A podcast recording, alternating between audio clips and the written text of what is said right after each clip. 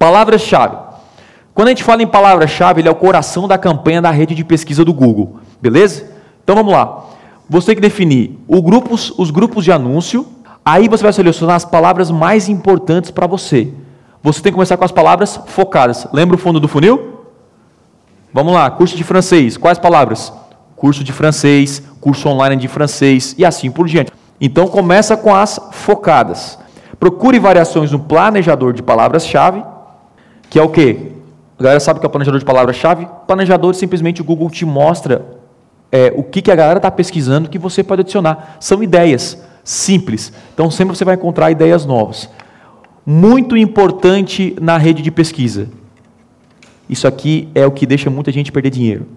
Palavras negativas.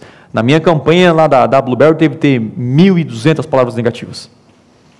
Então, às vezes, é melhor você saber para quem você não vai anunciar do que para quem você vai anunciar. Então, por exemplo, para o Gustavo, eu tiraria curso de inglês grátis, francês grátis. Ele pode excluir, talvez, o grátis aqui, sacou? Ele pode tirar o grátis. Ah, mas aí, Tiago, o cara pode gostar de mim. Aí ele vai criar um outro grupo de anúncio com um orçamento menor, que daí a gente sabe que não é tão focado, e aí para depois ver se vai vender para essa galera do grátis. Mas essa galera que ele vai cuidar bem. Ele vai ter que dominar a rede de pesquisa a primeira posição. Como é que eu defino essa parte de palavra-chave negativa? Como é que eu faço? Tá? Então vamos por aqui, ó curso online de inglês para criança. Esse é o meu produto. Como é que eu negativaria as minhas palavras-chave?